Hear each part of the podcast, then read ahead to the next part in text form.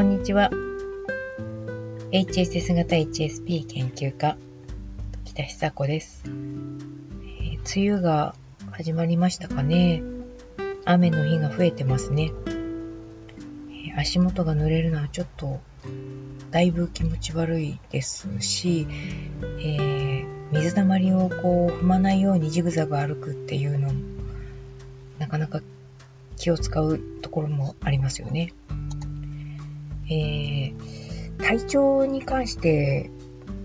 まあ、あんまり、その、全開です、とてもいいですっていう方は、隠れ繊細さんの中にはあんまりいないのかなっていうふうに思います。あの、30代ぐらいまでは、こう、元気フルパワーみたいな方がいらっしゃっても、やっぱ40を超えると、だいぶやっぱり体をこう疲れやすいっていうのももちろん筆頭にありますけれども、頭痛だとか、それ以外の体の痛みのようなものや、だるさとか、まあ、憂鬱感みたいなところから来るだるさみたいなところとかですね、様々その自分の体の、その、どのようにケアしていくのかっていうことが気になってくる年代かと思います。今日のご質問は、えー、皆さんはどんな健康法を実践しているのでしょうかということについて、えー、お便りをいただきましたので、これについて、えー、皆さんどういうふうな健康法をやってらっしゃるのかっていうことをまたあのメルマガの返信でお寄せいただけるとありがたいです。えっ、と、このお便りをご質問いただいた方は、えっ、と、Amazon でもベストセラーになっていた藤川先生のお医者様ですね、本を参考にプロテインやサプリを取る健康法を実践しています。でも人と会うと疲れるし、何もせずに家にいても疲れるっていうことに、あの、最近ちょっとこう、なんですかね、生活が変わった方だったんですけれども、何もせずに家にいても疲れるっていうことに、あの、気がつかれたっていうことに、やっぱり多少なりともショックがあるんだろうなっていうふうに思います。あの、ありません。例えば、例えばこう、家にいて、本当にわずかなことをしてるだけなのに、やれやれっていう風にすごく疲れてしまって、あれ、こんなことだけで疲れてしまうなんて、この先どうなっちゃうんだろうみたいな不安が出てくること、ありますよね。私、セッション一回やっただけで、ぐったりしてしまったりするようなことが、あの、あると、これは、その、この先、セッションをやるたびに大きく休憩をしないと、えー、続けられないんじゃないかっていう未知の不安感みたいなものが出てきて、どうしようどうしようという気持ちになったりする、してたんですけれども、そういう、こう、自分のその体力のなさとか疲れやすさにがっかりしてしまうっていうのはあるんじゃないかなというふうに思うんですね。それとは別に、まあ、リンクはしてますけれども、体自体が疲れやすかったりだるかったりっていうことを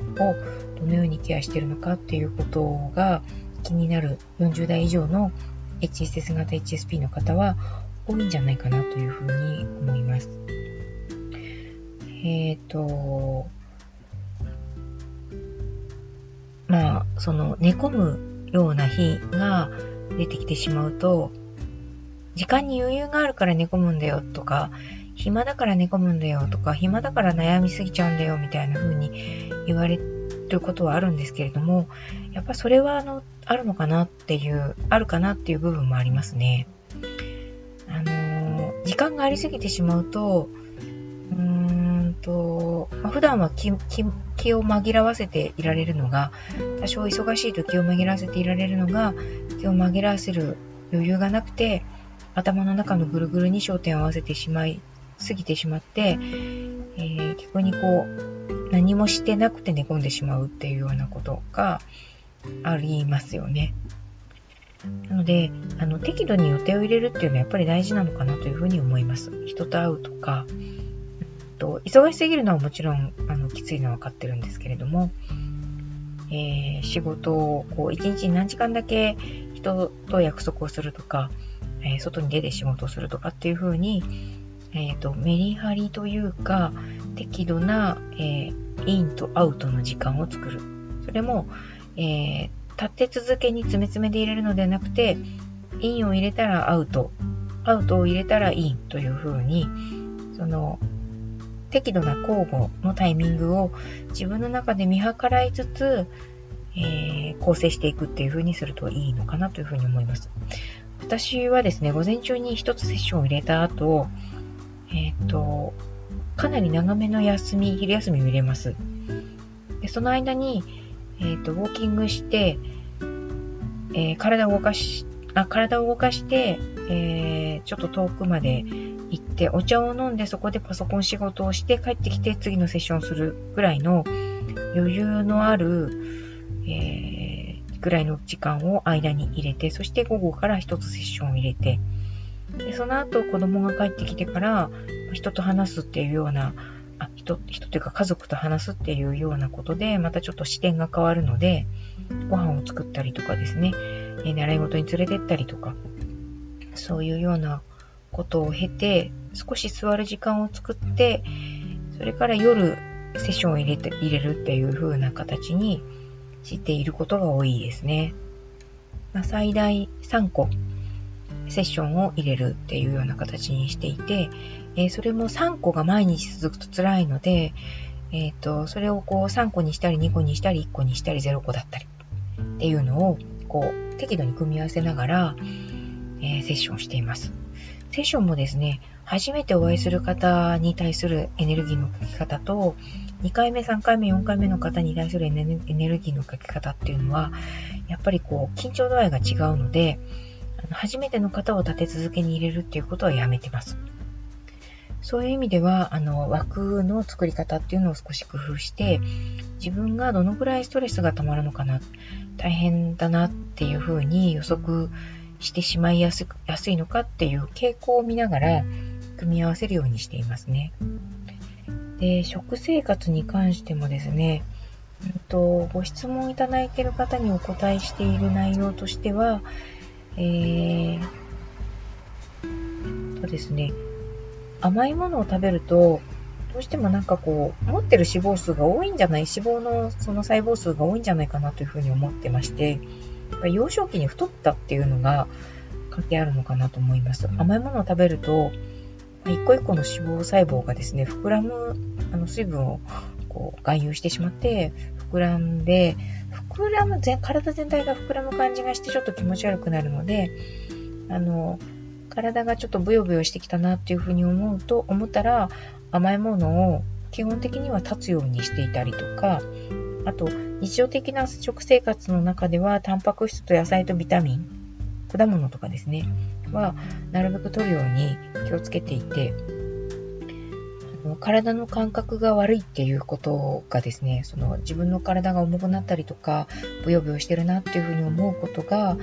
その自己否定に向かうっていうことが傾向としてすごく強いっていうことが分かってるので、なるべく体をスッキリさせておきたいっていうのは気をつけてはいますけれども、あの、どこかでも話しましたけど、基本的にあんまり運動が好きではないんですね。なので、なるべく運動をしないように、しないようにっていうか、しないで済むように、食生活になるべく気をつけるっていうことはしています。あと、オーソモレキュラーっていうその栄養学、栄養学、栄養医学っていうんですかね。を参考にしていて、鉄分とビタミン B とビタミン D をなるべく多く摂取するようにしていて、ので、なるべく玄米系、えー、ライ麦系、全粒粉系のものを食べるように、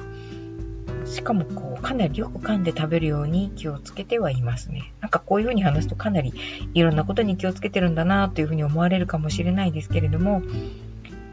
48歳ぐらいまではほぼ何も気にせずに生きてたような気がします。そこからですね、やっぱり自分の体がだいぶいろんなことに影響を受けるんだなっていうことが分かってから、